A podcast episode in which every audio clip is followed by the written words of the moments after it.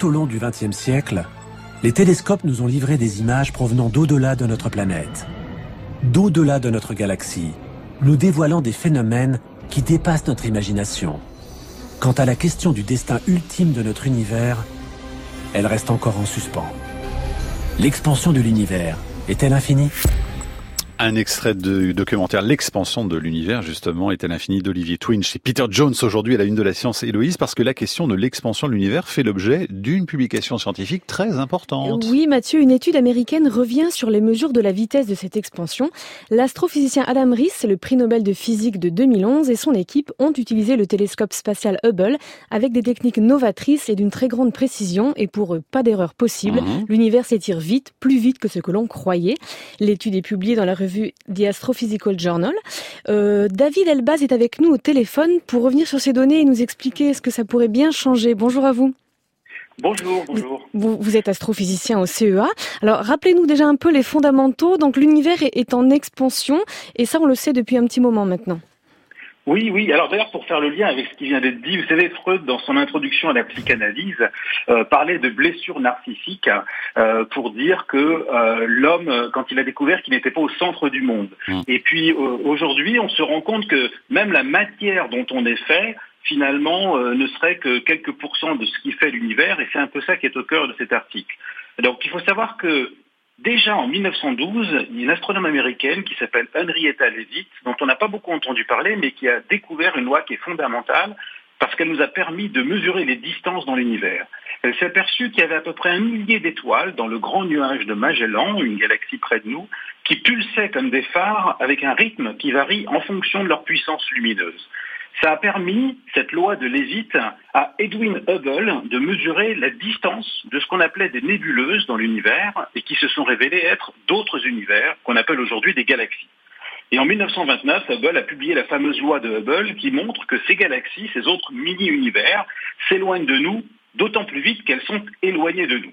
En mmh. clair, l'univers est en expansion depuis 13,8 milliards d'années à la suite d'une explosion, le fameux Big Bang. Donc c'est cette expansion-là qui est au cœur de cet article. Donc cette vitesse d'expansion, il ne faut pas l'imaginer comme régulière, elle varie énormément en fonction de l'environnement. Voilà, alors c'est ça qui est la clé. C'est-à-dire qu'à la fin, on savait que la gravité faisait que les galaxies s'attiraient. À la fin des années 90, deux équipes qui étaient en compétition ont réussi à mesurer l'effet de la gravité qui ralentissait l'expansion de l'univers qui avait été engendrée par le Big Bang. Mm.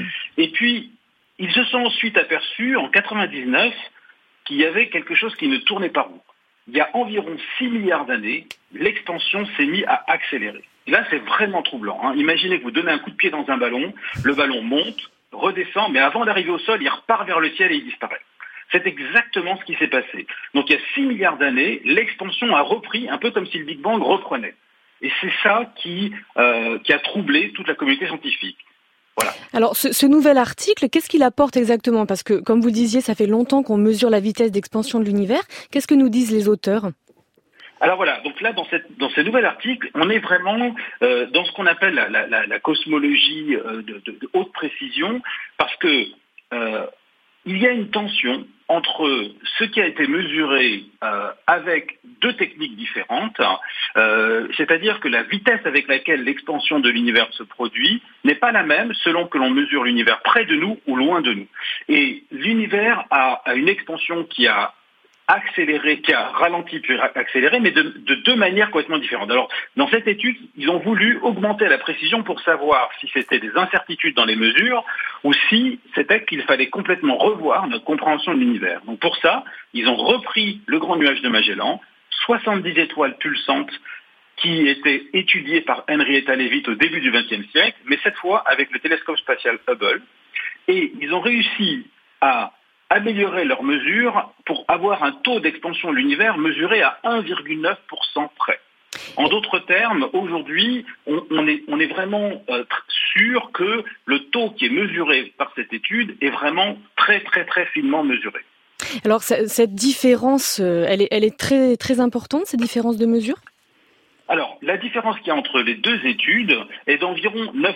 En d'autres termes, si vous prenez deux galaxies qui sont éloignées de 3 millions d'années-lumière, bon c'est pas mal, hein, mais chaque seconde, selon une première étude, elles s'éloignent de 74 km, Ça, c'est l'étude de l'univers lointain. Et puis cette étude-là, qui, qui, utilise des explosions d'étoiles pour mesurer pour arpenter l'univers, celle-ci, qui a été calibrée sur ces étoiles pulsantes, eh bien, voit 67 au lieu de 74. C'est un écart d'à peu près 10%. C'est pas grand-chose, mais la, la, précision des mesures dans les deux cas est telle que la probabilité que la différence vienne d'une incertitude des mesures est de moins de 1 pour 100 000.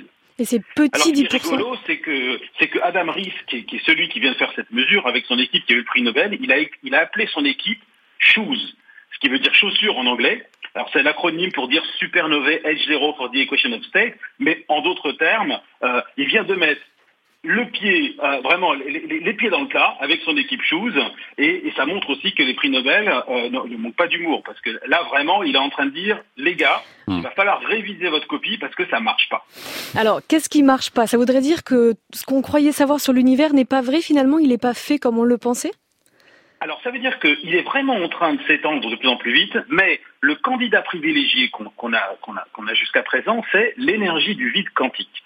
C'est cette énergie qui vient du fait qu'on ne peut jamais dire qu'il y a zéro énergie où que ce soit dans l'univers.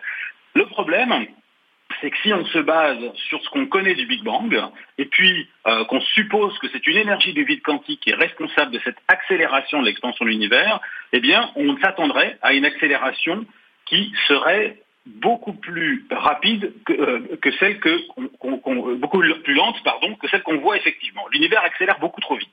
Et donc, on se demande si la nature de ce qui pousse l'univers à s'étendre de plus en plus vite n'est pas autre chose que cette énergie du vide. Mais ce serait quoi cette autre chose alors, David Elbaz Alors voilà. Nous sommes suspendus à vos lèvres. C'est ça, c'est une très bonne question. Maintenant, les gens commencent à se poser des questions pour savoir s'il ne faut pas changer la théorie de la relativité générale d'Einstein. Seulement, des preuves arrivent tous les jours. Qu'elle est très solide. Théorie, bah oui. qu'elle est très solide. Euh, donc, on se demande si c'est pas un effet de la matière noire, par exemple, qui est une autre composante qui pourrait interagir un peu avec la matière classique et puis mm. changer un peu les choses. Et puis, il y a une autre possibilité que moi j'affectionne particulièrement, c'est le fait que euh, il est possible que tout à l'heure, j'ai dit, on n'est pas au centre du monde. Avec Copernic, on s'est rendu compte qu'on n'était pas au centre du monde. Et depuis, on se dit qu'on n'occupe pas une place particulière dans l'univers. Mais c'est peut-être faux. En fait, on est peut-être dans une région de l'univers qui est un petit peu différente des autres. Et que finalement, le taux d'expansion de l'univers ne serait pas exactement le même partout. À ce moment-là, la mesure qui a été faite par Adam Rees récemment serait correcte, mais elle ne serait pas représentative de ce qui se passe à l'échelle totale de l'univers. C'est ce que j'ai appelé dans mon bouquin l'illusion du troisième type. C'est un, certain type d'illusion qui vient de notre propre point de vue. Euh, c'est une possibilité que j'aime bien parce qu'on s'est rendu compte en étudiant les galaxies autour de nous qu'on était effectivement dans une région avec un peu moins de galaxies qu'ailleurs. Donc on, on serait au centre d'une bulle que les, astronomes ont appelé la Hubble Bubble. La, Hubble, Bubble. Très bien, ben on aime beaucoup et c'est de la matière à réflexion justement. Euh, votre livre, c'est à la recherche de l'univers invisible, David Elbaz, et il est sorti aux éditions Odile Jacob. Merci beaucoup d'être passé par la Une de la Science et Héloïse, on se retrouve demain. À demain Mathieu.